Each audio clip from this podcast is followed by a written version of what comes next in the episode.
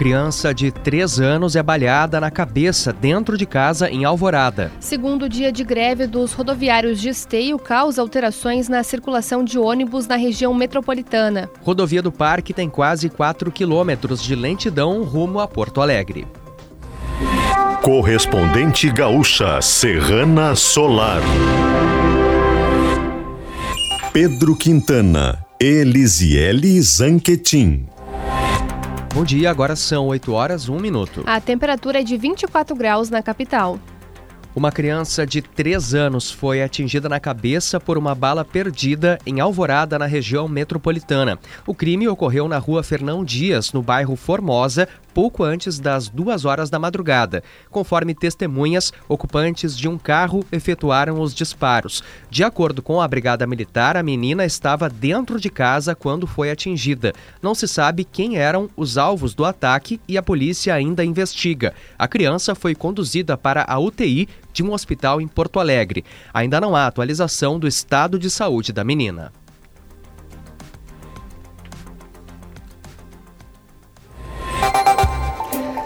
Temperatura de 24 graus em Porto Alegre, 20 em Caxias do Sul, 24 em Santa Maria, 23 em Pelotas, Rio Grande e em Passo Fundo. Cleocum traz a previsão no estado para as próximas horas.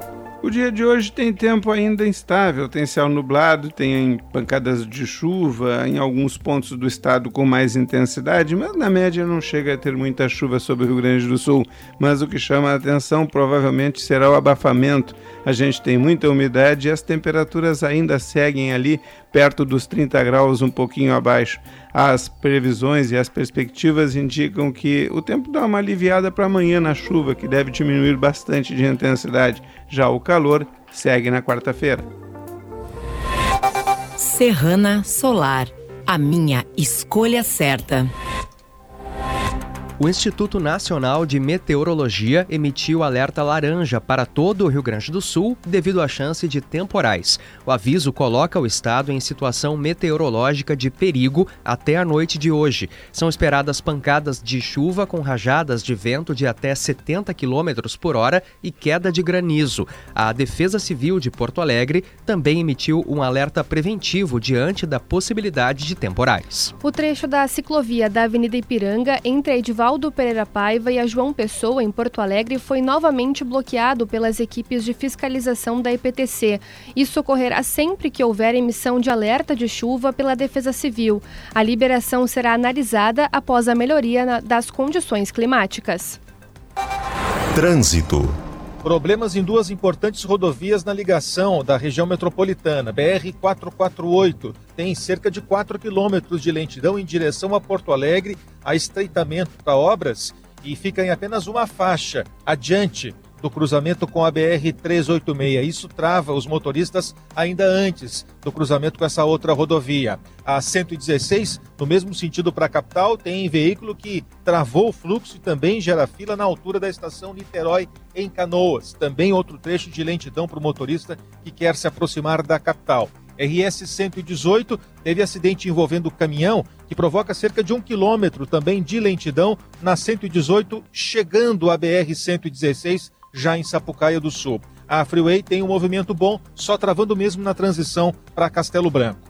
Com as informações do trânsito, Leandro Rodrigues. Um ciclista morreu atropelado por um caminhão em Arroio do Meio, no Vale do Taquari. O acidente aconteceu na RS 130 no início da noite passada. De acordo com o comando rodoviário da Brigada Militar, a vítima tinha 66 anos e atravessava de bicicleta a rodovia próximo ao trecho ao trevo de acesso ao município. Zelito Santos trabalhava na Secretaria Municipal de Obras de Arroio do Meio e estava voltando do trabalho quando foi atropelado. O segundo dia de greve dos rodoviários de Esteio provoca alterações na circulação de ônibus na região metropolitana. O repórter Ia Tâmbara atualiza as informações.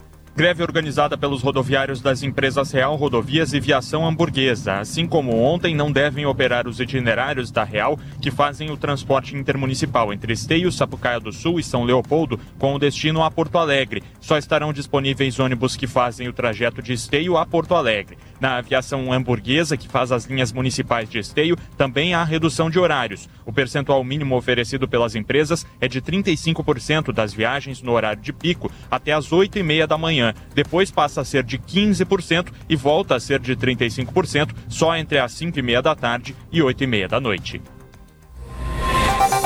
Ainda nesta edição, após investigação, Secretaria Municipal de Educação tem novo depósito para materiais e equipamentos das escolas de Porto Alegre. Internacional afasta intérprete de mascote após denúncia de importunação sexual.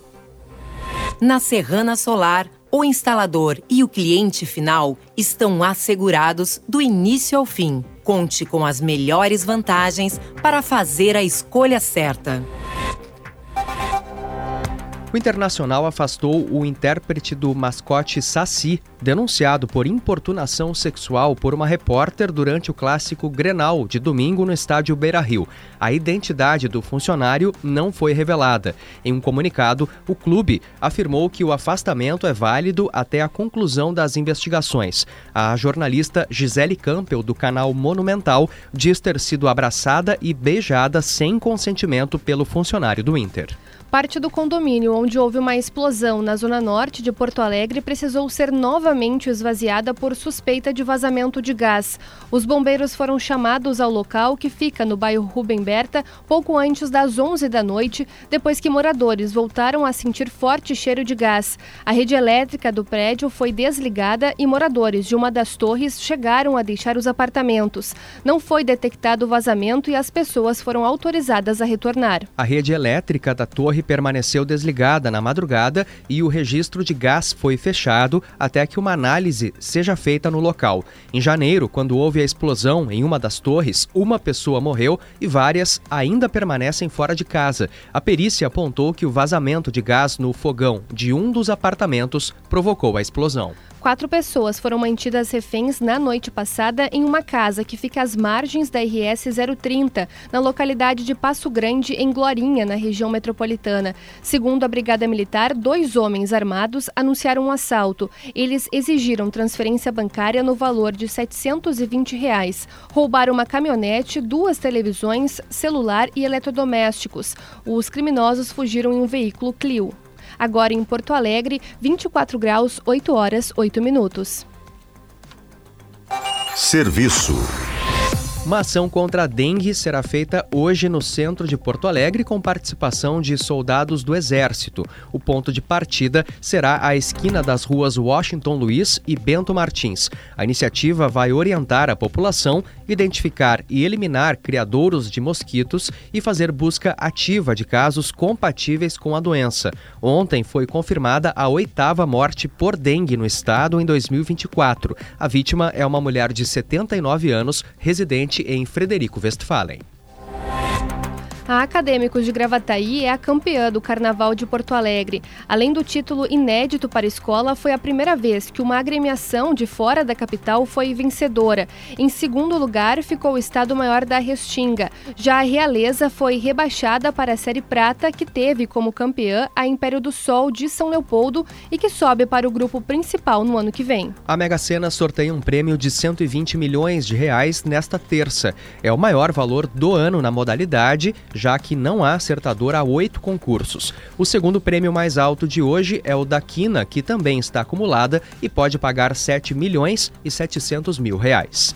Em instantes, Tribunal Superior Eleitoral começa a julgar hoje propostas de regras para as eleições municipais. A Secretaria Municipal de Educação de Porto Alegre está usando um novo depósito para guardar livros e demais materiais que abastecem as escolas da rede.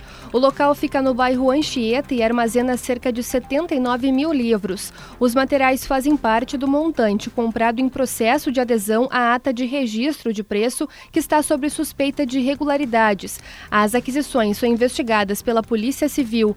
O novo depósito passou a funcionar em dezembro do ano passado. Os outros locais locais foram esvaziados. O ex-presidente Jair Bolsonaro e o ex-ministro Fábio Van Garten são esperados na sede da Polícia Federal de São Paulo nesta tarde. Eles vão prestar esclarecimentos no inquérito que apura se o ex-presidente importunou uma baleia jubarte durante um passeio de moto aquática no litoral de São Paulo. Van Garten também estava no passeio e terá que explicar a situação. O Tribunal Superior Eleitoral começa a julgar hoje as propostas de regras para as eleições deste ano. Um dos principais temas é a regulamentação do uso de inteligência artificial na campanha.